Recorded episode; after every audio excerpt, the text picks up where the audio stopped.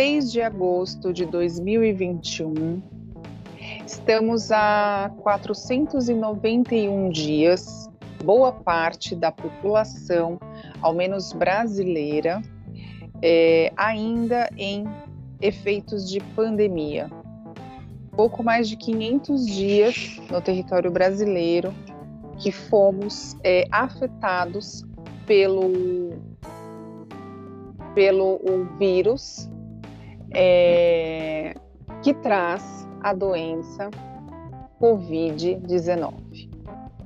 E para falar, né, por que estamos fazendo essas contas de dias, vamos falar hoje sobre o transtorno de ansiedade social ou a fobia social nesses tempos de pandemia. Vamos trazer à tona, trazer à luz reflexões.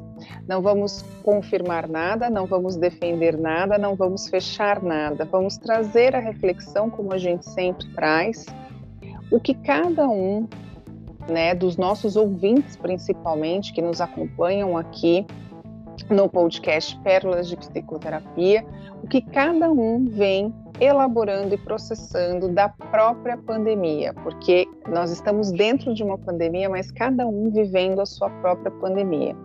E a gente vai trazer alguns entendimentos sobre a fobia social. É a diferença entre timidez, o fóbico social, o introvertido, aquele que é tido no, no, no senso comum como antissocial, aquele que é o, o necessitado de interações. É, e quais são né, os efeitos que essa pandemia vai deixar, quais são as sequelas, quais são as manchas e as cicatrizes que essa pandemia é, vai deixar na população mundial, né, mais especificamente aqui na nossa população brasileira, que nós somos um mais caloroso, um povo mais de contato físico, de três beijinhos aqui, dois beijinhos ali, de abraço, aperto de mão e tapinha nas costas. E há um pouco mais de 500 dias, a gente não tem, para muitas pessoas, não tem tido esse tipo de interação social. Como é que ficam nossa, as nossas habilidades sociais? Como é que está a qualidade da nossa, da nossa socialização com o outro semelhante a nós? Você, caro ouvinte, já se acostumou a não abraçar o outro, a não falar presencialmente com o outro, ou a falar o necessário no presencial e com uma distância de um metro e meio, de dois metros?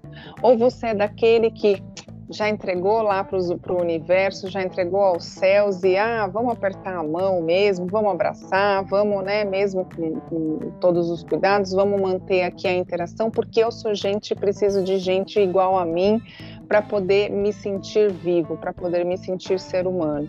É disso que nós vamos falar aqui e um pouquinho mais. Tudo bem, Sara? Hoje a gente está ainda, né, cada uma no seu quadrado, a gente está ainda fazendo os testes aí das gravações em, em, em, presencial, mas tudo bem com você? Como é que você está aí no seu quadrado? Tudo bem. Como você mesma disse, 6 de agosto, nós eh, estamos assistindo à abertura gradativa, mas progressiva das interações sociais é, o isolamento social já não é mais né, tão incisivo como foi. A abertura está acontecendo a partir do dia 17 de agosto, parece que é previsto, né, que tudo volta a funcionar normalmente. E esse normalmente, né, é, pelo menos está liberado, mas a gente entende que a grande maioria está voltando aos poucos às suas atividades presenciais, até porque nesse mundo de pandemia, é, tudo que nós podemos imaginar de espaços sociais, eles já estão bem virtualizados. Então, nós temos um contraste aqui, a necessidade de volta, muitas é, entidades, inclusive educa educacionais, estão chamando de volta né, os alunos em todos os níveis, desde o básico até a pós-graduação, para que gradativamente essas aulas se tornem presenciais. Por outro lado, existe aí um movimento virtualizado que se adapta à ideia né, de começar também a criar um mundo híbrido, onde parte dessas atividades possam vir a acontecer virtuais e continuar como a pandemia propôs, e a outra parte poder ser presencial. Então, nós estamos atravessando esse meio de transição. Existe uma variante, né, ainda presente aqui em várias partes do mundo. A variante mais importante no momento né, dessa gravação é a Delta, extremamente contagiosa, porém né, atingindo a população que ainda não foi vacinada e os que se recusaram a ser vacinados. Porque quem foi vacinado não entra, segundo as observações, no estado mais grave da doença. Então, de qualquer maneira, a gente está acompanhando esse movimento e a gente escolheu falar de como serão as interações sociais pós-pandemia e o que aconteceu com quem tinha predisposição de ter uma fobia social no meio desse contexto. Então, é para isso que nós estamos aqui hoje, né, Vivi? Exato, estamos aqui com mais um tema, né? Mais um tema reflexivo, mais um tema de ordem de saúde mental, de saúde emocional, mais um tema em que é necessário a gente levantar reflexão, a gente botar o holofote em cima desse tema para poder entender é, até os comportamentos humanos, né, Sara? Porque até é, 14 de março, né, 15 de março do ano passado, né, de 2020, nós estávamos num modus operandi de uma forma, né, de um modelo, onde era tudo normal para todo mundo. E aí, desde então, a gente foi convidado a um confinamento, a um isolamento muito forçado. E como é que cada um reagiu? A gente já falou aqui em outros episódios sobre isso, né? Mas o isolamento ele acaba afetando diretamente essa nossa habilidade social, que é essa capacidade da gente interagir com o outro. E essa habilidade social, ela é como se fosse até um músculo, né? Como se se funcionasse como um músculo. Então, quando a gente fica muito tempo parado, né, sem se movimentar e a gente vai, né, você vai para uma atividade, vai para um esporte, você qual a expressão que você usa? Ah, eu estou me sentindo enferrujado. E tem pessoas já que estão se definindo como enferrujados na questão de interagir com o outro, né? Tem gente que pelo menos aqui no consultório, eu não sei com você, mas pelo menos comigo, as pessoas tem algumas pessoas já declarando assim: eu não sei como é que vai ser para poder conversar com o outro, né? Eu não sei como é que vai ser a hora que eu encontrar a minha turma, se a gente vai abraçar, se a gente vai beijar, se a gente vai manter a distância, se vai, né? Como é que vai ser esse encontro? E, e literalmente usando essa palavra, eu me sinto enferrujado no sentido de me de interagir com o outro igual a mim. Até para voltar para a terapia, né? A maioria está optando em manter esse processo virtual, que aparentemente é mais confortável, porque é, evita esse processo de locomoção, né, num trânsito caótico, porque a gente está gravando isso num grande centro. Cada vez mais esse, esse trânsito vai atingir todas as cidades por conta da hiperpopulação. E por conta da praticidade, muita gente, não são todos, mas a grande maioria desejando aí manter as suas, os seus processos terapêuticos virtualmente. Não sei você. É, não, aqui por enquanto tá todo mundo, inclusive eu, mantendo o online, mantendo o virtual, né? É, mas você falou a palavrinha, a palavrinha mais, é, mais usada recentemente, né? Que é o híbrido, né? Que é essa coisa do presencial misturado com o virtual. É, eu acredito que a terapia, né, Sara, também vai entrar nessa hibridez, né? Nessa questão híbrida aí também da gente ter Alguns pacientes que vão manter o presencial, que vão preferir o presencial, e alguns pacientes que vão manter o online. Outros pacientes vão chegar pelo presencial, outros pacientes vão chegar pelo online. Até porque, tanto eu quanto você, antes da pandemia, a gente já atendia online, né? Mas por uma questão muito mais geográfica. Então, eu lembro que você comentava que você tinha pessoas de fora do Brasil, eu tinha pessoas fora do estado de São Paulo, também atendia, né? E ainda atendo pessoas fora do, do, do país. Então, é uma modalidade aí de atendimento que, para nós psicólogos, para quem já estava nessa pegada do online, não foi tão novidade assim, né? Foi muito mais novidade, acredito que na parte da saúde em geral, porque os médicos, a parte médica, já não fazia a telemedicina, né? Antes, antes da pandemia, começou a se fazer em razão da pandemia.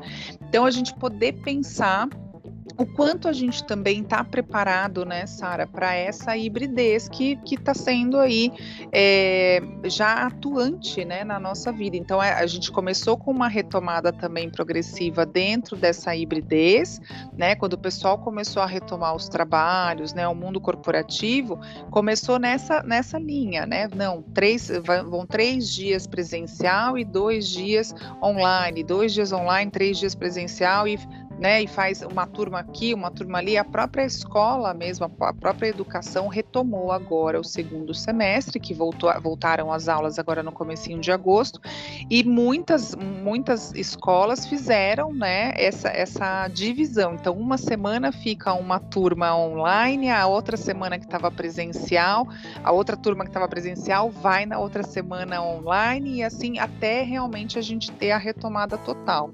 Nisso, a gente vai entrando numa, numa nova transição. Então, nós passamos por algumas transições, né, Sara, nessa pandemia. A gente passou pra, primeiro para aceitar, né? Aquele aceita que dói menos que você tem que ficar em casa. Então a gente passou pela, pela adaptação do cérebro, do nosso corpo e do nosso, das nossas emoções, entender que a gente ia permanecer em casa sem um, um, um prazo né, determinado para sair.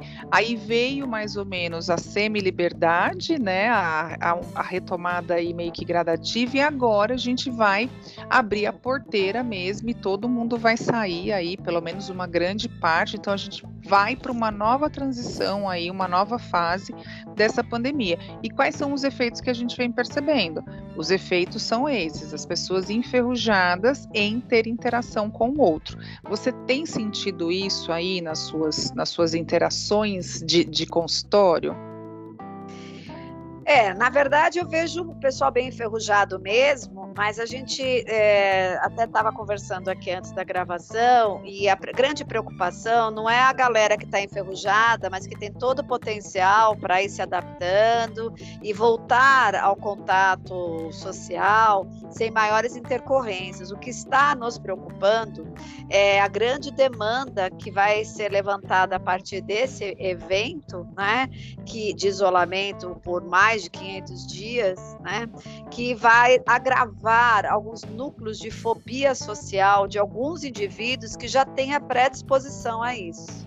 Eu acredito claramente que quem vai desenvolver né, é, essa questão é, da fobia social, é, essa série de sintomas de evitação, de medo de sair de casa, são pessoas que já eram predispostas, mas como foi feito o isolamento imposto, isso de alguma maneira aflorou nesses indivíduos, né, por falta de contato, de interação, algo que já estava ali latente.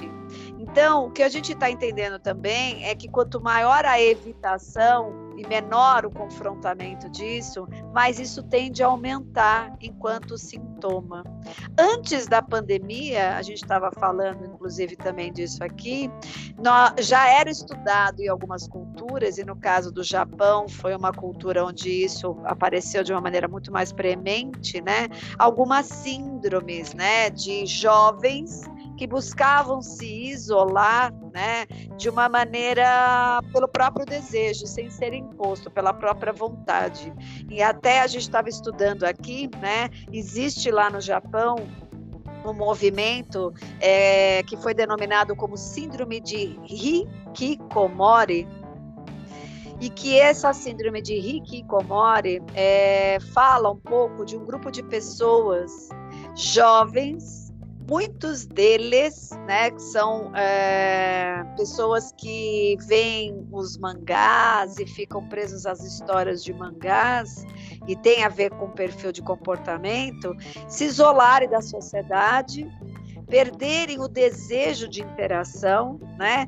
Trazem diversos fatores no seu padrão de comportamento, dentre eles uma preocupação excessiva, né, com o que as pessoas pensam, uma crítica bem exacerbada em relação à sociedade vigente, a forma como o mundo se organiza, perdendo o interesse total de interação e de buscar na vida social, né, é, gratificações. Ou seja, para a gente é um pouco na contramão, porque se a gente pensar na natureza humana, né, é, enquanto psique, é, independente de sermos introvertidos ou extrovertidos, o jovem por si só teria, em tese, né, um desejo espontâneo e natural de ir por curiosidade, por libido, de querer se envolver na vida buscar experiências, porque isso está no código, né, genético da psique nessa fase da vida, que a gente poderia falar entre a adolescência e a primeira fase da vida adulta.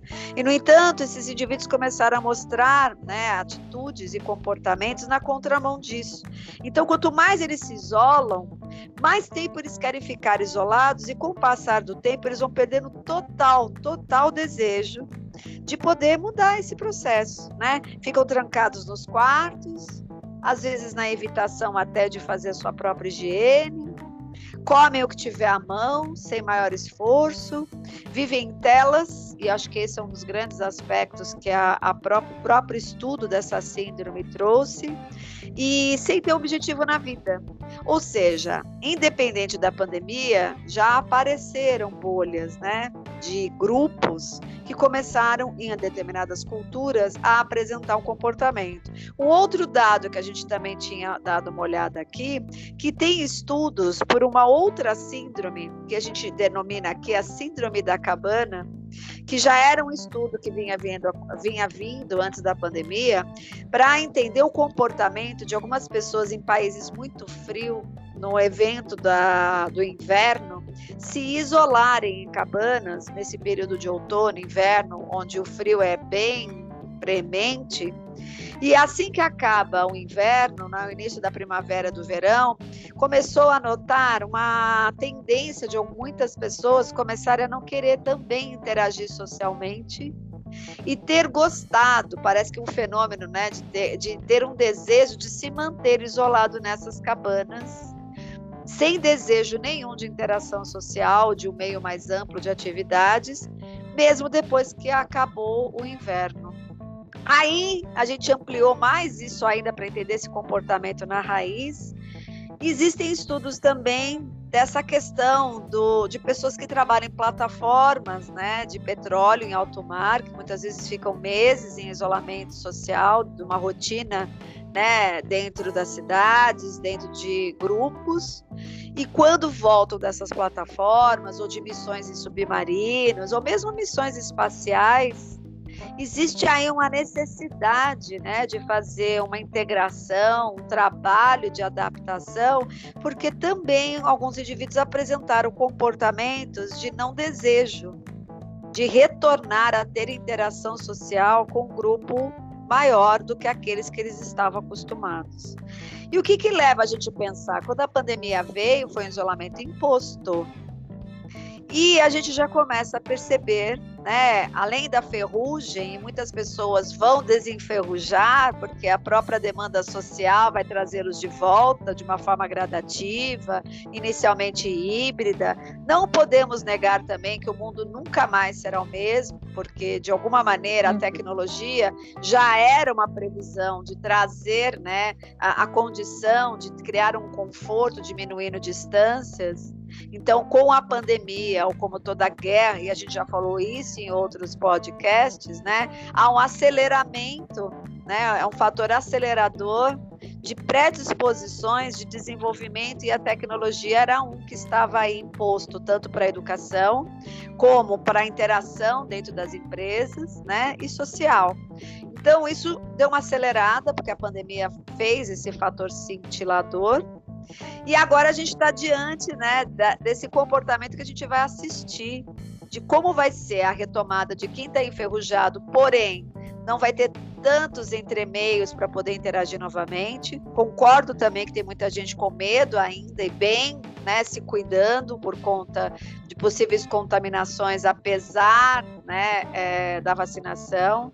O Brasil tem um comportamento cultural que é um país tropical e as pessoas têm uma necessidade maior de interagir, então a gente também assistiu e foi bem bizarro de ver, né? Porque aí vai para os extremos, né? Ou do isolamento total ou da negação total, né? Pessoas Sim. durante a pandemia e ainda em níveis de contaminação com picos muito altos e é, se relacionando, é, frequentando festas, fazendo coisas aí em níveis sociais é, de uma forma marginal, né, escondido, mas o povo não parou aqui muito no Brasil, não, né?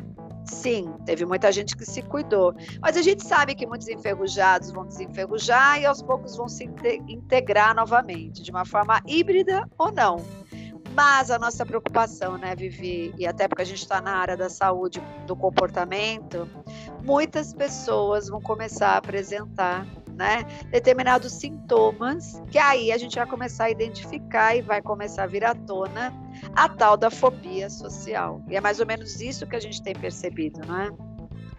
Exato, e essa é, é só para complementar, né, Sara, para trazer um pouco mais aí também de, de, de informação para os nossos ouvintes, essa síndrome da cabana, por exemplo, ela não é uma doença, ela ainda não está caracterizada como uma doença, mas sim uma reação há tantas mudanças e restrições, né? Então, é, estar atento aos, aos sinais é, que a gente vem, é, vem percebendo, vem sentindo em nós, aí sim, né, dependendo desses sinais, o agravamento desses sinais, desses comportamentos, eles podem sim levar a, quadro, a quadros de distúrbios, como, por exemplo, o distúrbio alimentar, a própria síndrome do pânico, o transtorno de estresse pós-traumático, né? Então, alguns sinais como alteração de humor, é, a perda de memória, né, ou a dificuldade ali de lembrar das, das coisas mais facilmente, é, uma inquietação, uma mudança muito brusca, né, e sem concentrar a a força para voltar ao normal na rotina do sono, então você tem uma alteração aí do seu sono, a sensação de impotência, a falta de concentração, é, uma tendência né, para uma ansiedade excessiva. E aí, com isso, né, você falou dessas duas síndromes, e, e eu trago aqui também a questão da agoros, agorofobia. Agorofobia. Essa, essa agora, você quer falar? Pode falar não. É, a, a, gente fica aqui, né, e faz sinalização, a gente levanta o dedinho para poder pedir permissão. A, a agorafobia, é, a pessoa ela tem medo, né, de lugares é, ela vai ter uma predisposição até em, em, ter problemas físicos em questão desse medo. Então, hoje a gente tem sim pessoas por conta da pandemia, já até antes da pandemia já existiam pessoas também com agorafobia, só que a pandemia intensificou ainda mais, mas tem sido visto também alguns estudos que a pandemia vai despertar, vai desencadear em pessoas que nunca tiveram nada, nunca tiveram uma predisposição à depressão, a uma síndrome do pânico, elas podem ter uma predisposição a isso em razão desse confinamento, desse isolamento imposto, né? Então, o, o, você vai ter medo de, do transporte público, dos espaços abertos, né? Então, eu vejo pessoas, já ouvi pessoas comentando, eu estava no parque de máscara e, e, sozinha, caminhando, mas tinha muita gente, mesmo a distância de mim, sem máscara. E aí eu não me senti confortável e eu vim embora para casa. Então eu não consegui nem fazer 10 minutos de caminhada no parque.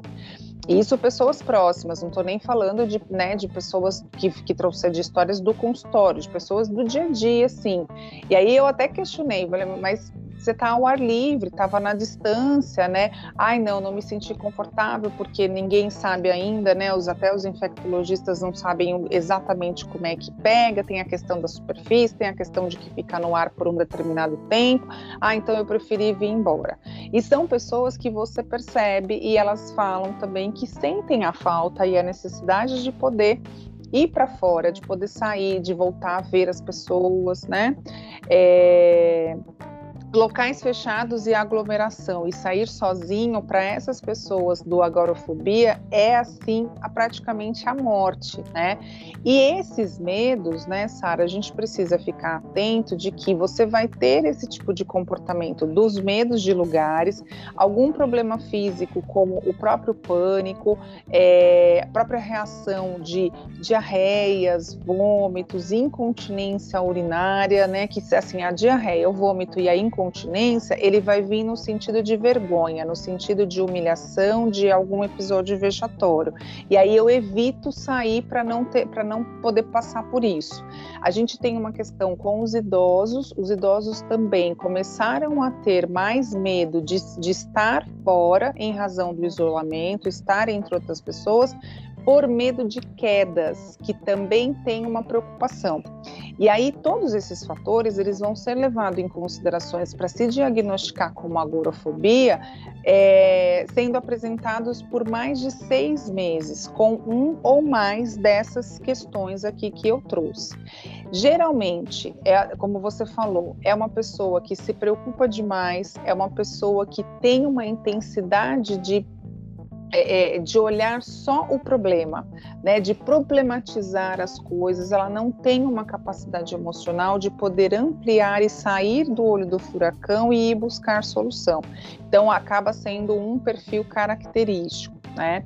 É, no, num sentido diferente, a agorafobia, por exemplo, a pessoa não tem o medo de pegar o vírus, ela tem o medo né, de estar aí, ela vai ter, ele vai, ela vai desenvolver esse medo dos lugares, né, de, de aglomeração, mas não de pessoas em si, não do próprio vírus em si, diferente da síndrome da, da, da síndrome da cabana, da síndrome de Hikomoro. Né, de é, mas é como é.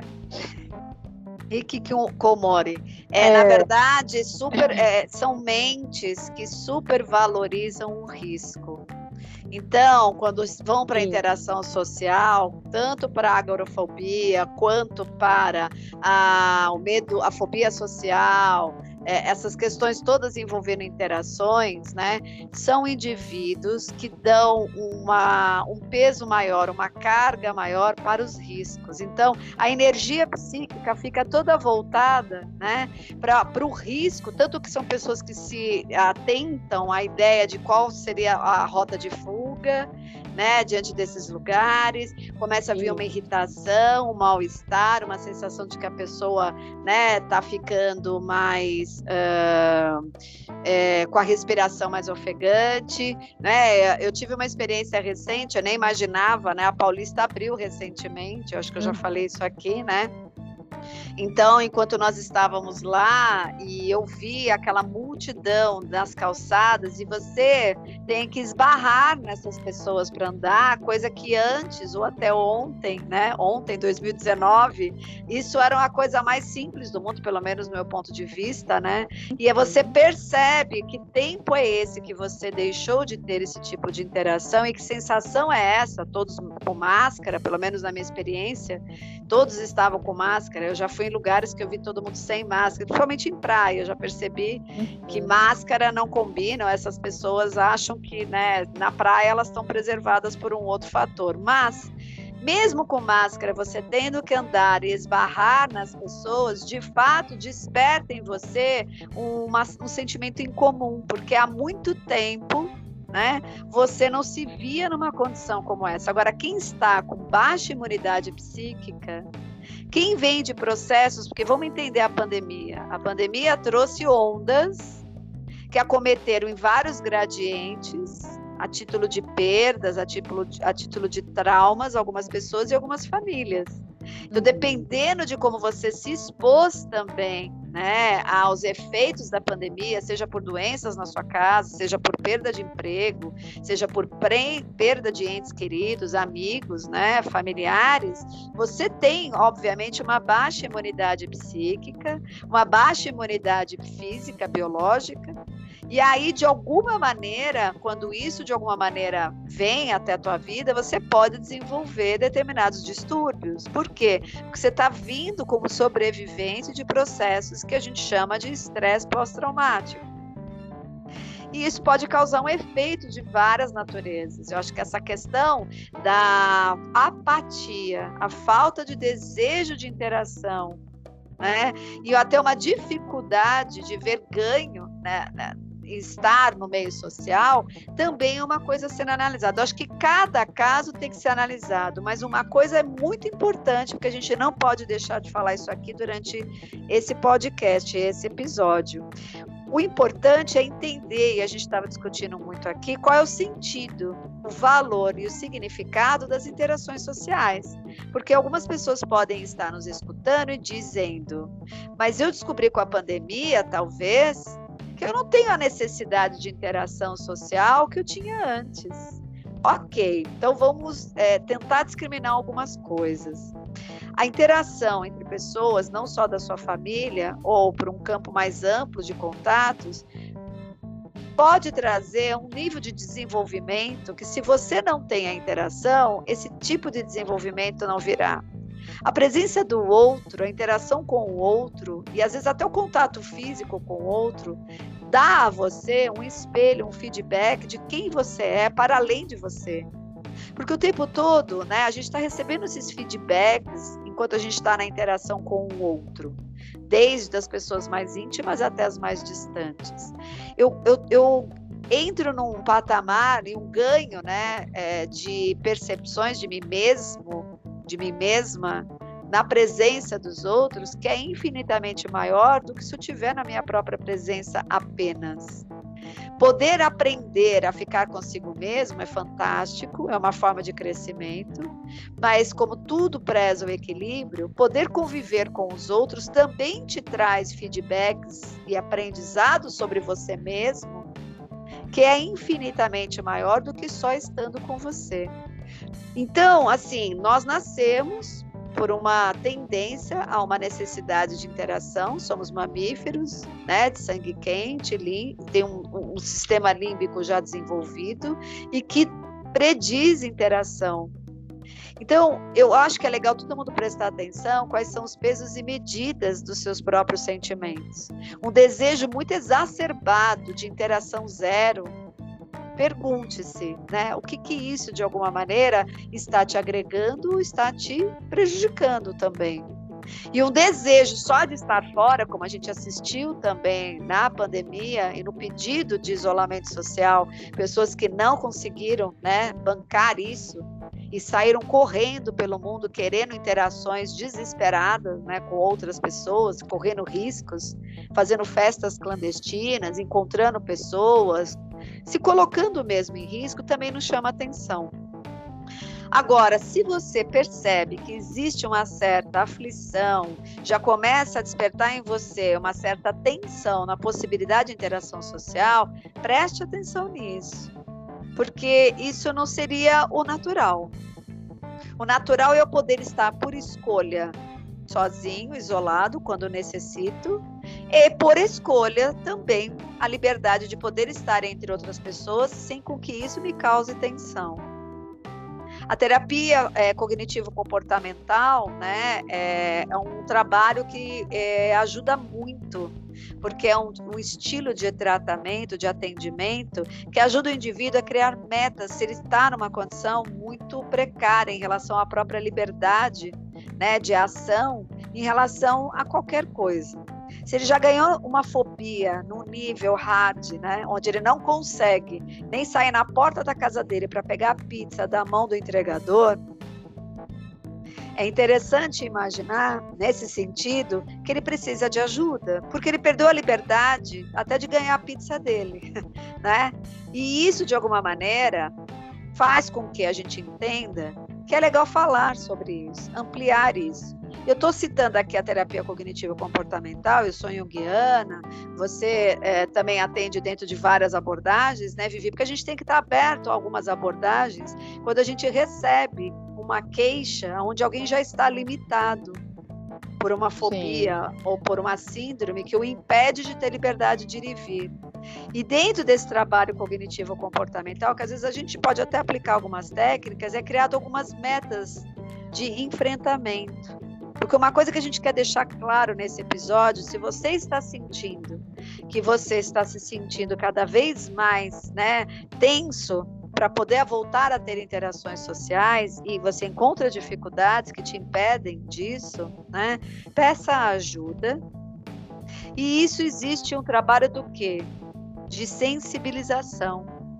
Se você achar que, ah, mas amanhã eu olho para isso, ah, por enquanto não está me incomodando, por enquanto não está me atrapalhando, quanto mais tempo você ficar em casa isolado e se defendendo da exposição, mais profundo será o seu sintoma.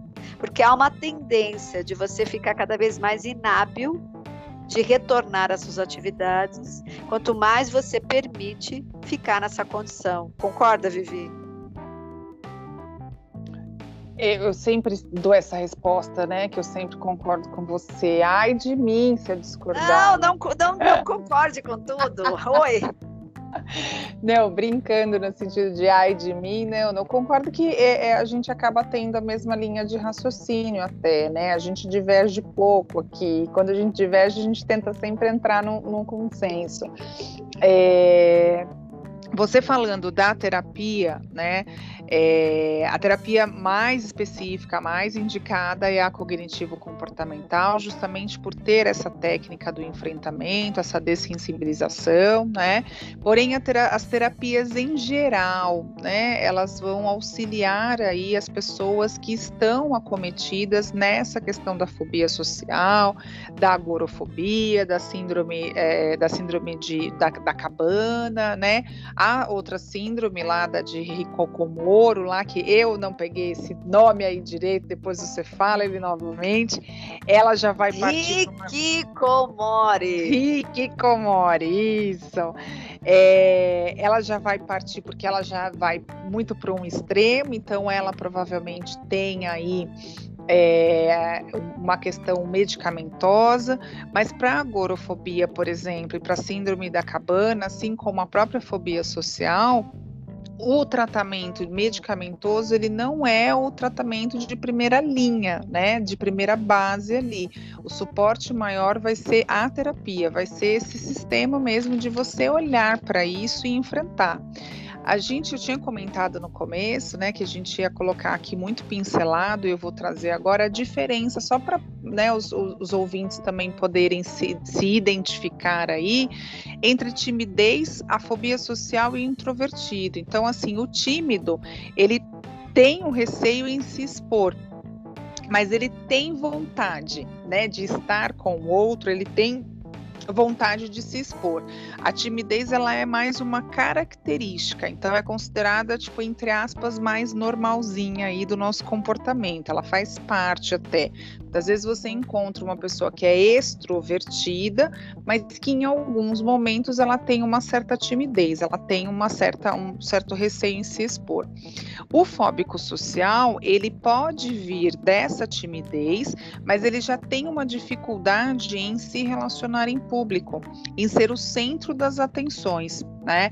Na relação a dois, por exemplo, ele já é mais natural, ele já é mais tranquilo, ele consegue ter uma boa interação. A questão do fóbico social é quando ele é o centro da atenção e na fantasia dele, muitas vezes, em algo muito irreal, ele acredita que ele pode passar por alguma situação vexatória ou alguma situação de exposição no sentido de humilhação. E o terceiro, né, terceira, o, terceiro perfil, que é o introvertido, ele gosta mais da solidão, ele, ele sente mais prazer em estar sozinho do que, do que com as pessoas. Porém, ele entende, as, tem, tem até pessoas nesse perfil intro, introvertido que tem até um certo conflito dentro de si, mas ele não se cobre nem se culpa, porque ele consegue olhar para ele e entender que acaba sendo uma natureza dele ser mais introvertido, gostar mais mais da solidão. estar mais em contato com ele mesmo do que estar com outras pessoas. E é um perfil que ele sabe lidar com essa situação, ele prefere mesmo. Então ele não luta contra, ele não vai agir contra, né? Diferente da timidez, diferente até do próprio fóbico social, que ele vem para uma terapia em razão da fobia para poder vencer isso, para poder superar isso. Então, é, vocês poderem, né, estarem aí atentos a, essas, a esses perfis, ver se de repente vocês se encaixam, né? É, e a ideia, né, Sara, é a gente poder trazer aqui a informação mas deixando, reforçando a ideia central de que você respeite a sua própria natureza.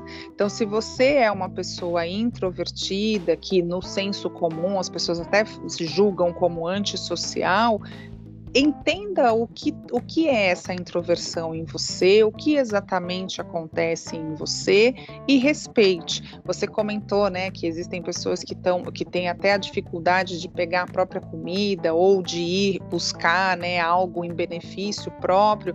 É, quando você chega nesse extremo, porque aí a gente está pensando já num extremo, é importante poder olhar também para esse extremo com muito respeito e acolhimento para entender o que está acontecendo com você, porque porque às vezes você já está numa linha de uma doença, né? Já está atravessando aí o cabo da boa esperança, como o pessoal fala aí, né? O cabo, né? A linha fina mesmo de de repente já está desenvolvendo algum transtorno, alguma questão mental.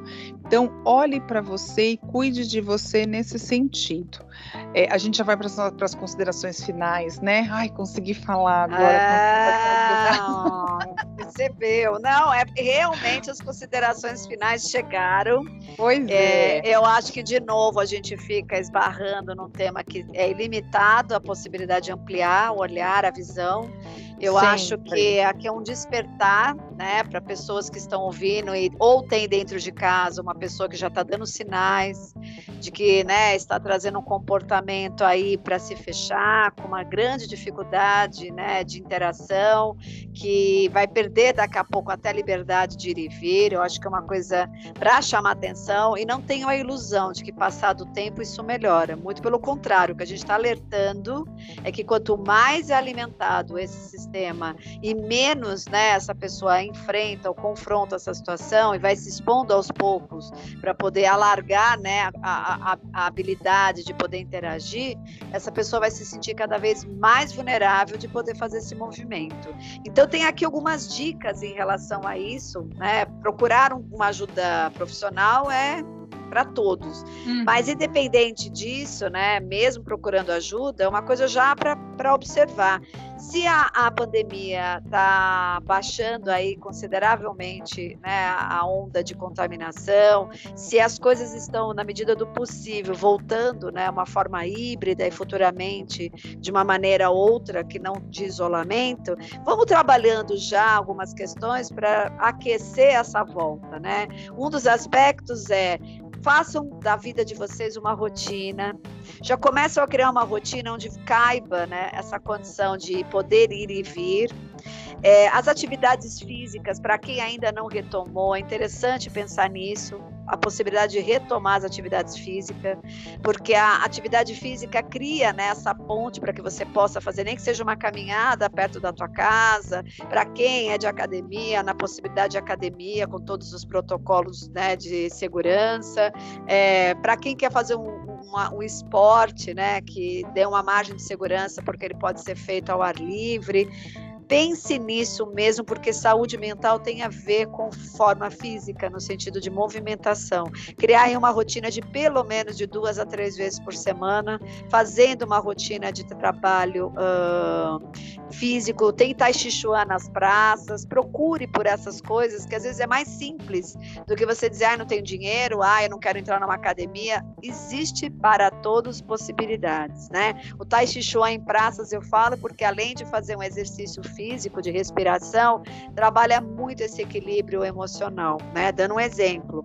Sim. Esses cursos online, né? Aos pouquinhos pensar na possibilidade de ir começando esses cursos de uma maneira híbrida, para pelo menos interagir com grupos, né? Poder ter a chance de aprender um novo recurso de trabalho, de estudo, de interesse ou de hobby, para começar a se engajar num grupo que tem afinidade com as tuas escolhas, né?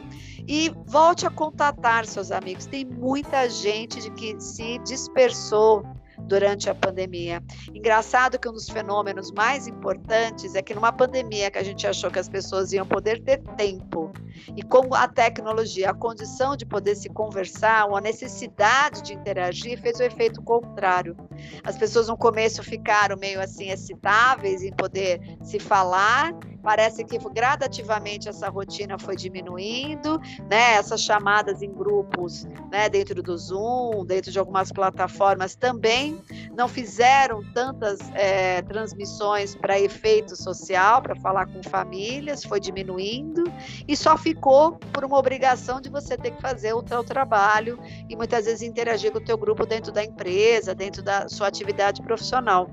Uhum. Retome o contato com seus amigos. Vai tomar um café num lugar aberto, né? Vai é, propor uma possibilidade de dar uma volta em algum lugar, né? Se vê de uma maneira que você se sinta seguro, mas reconecte com seus amigos. A pandemia também mostrou quais são as interações que você quer continuar mantendo e quais aquelas que mostrou que eram superficiais, não eram tão interessantes. Talvez seja hora de reciclar aquelas amizades tóxicas, aquelas pessoas que mais vai botar medo em você de sair de casa do que te ajudar a, a te encorajar. Então presta atenção nesse detalhe, porque a pandemia também veio para algo muito bom na vida das pessoas, que é aprender a discriminar o bom do não bom. Essas são as minhas palavras. Agora as suas considerações finais, porque a gente realmente extrapolou. É, eu vou só complementar, né? Poder reconhecer é, que você está em algum extremo, né? Que você está aí fora da curva. É, ter o auto perdão e a auto gentileza, né? então poder realmente olhar para você, se acolher, se colocar no colo, né? buscar esse entendimento e se perdoar no sentido de que ok, né, é, é, intensificou já o que eu já tinha ou des, despertou foi um gatilho para mim. E por que que isso aconteceu, né, no sentido de eu me entender, de eu realmente vir, né, na, na minha introspecção, de poder realmente me reconhecer é, e, e, não me cobrar, né? Não, não ser mais uma carga de culpa e cobrança de que, olha, tá vendo? Agora eu desenvolvi isso, ai, agora eu vou ter isso para o resto da vida, né? Não, reconheça primeiro, né? Tenha essa essa capacidade, né, com você mesmo. Vá buscar esse auto perdão, essa auto gentileza com você. É, busque técnicas de relaxamento. Você falou aí do, do Tai Chi Chuan, né?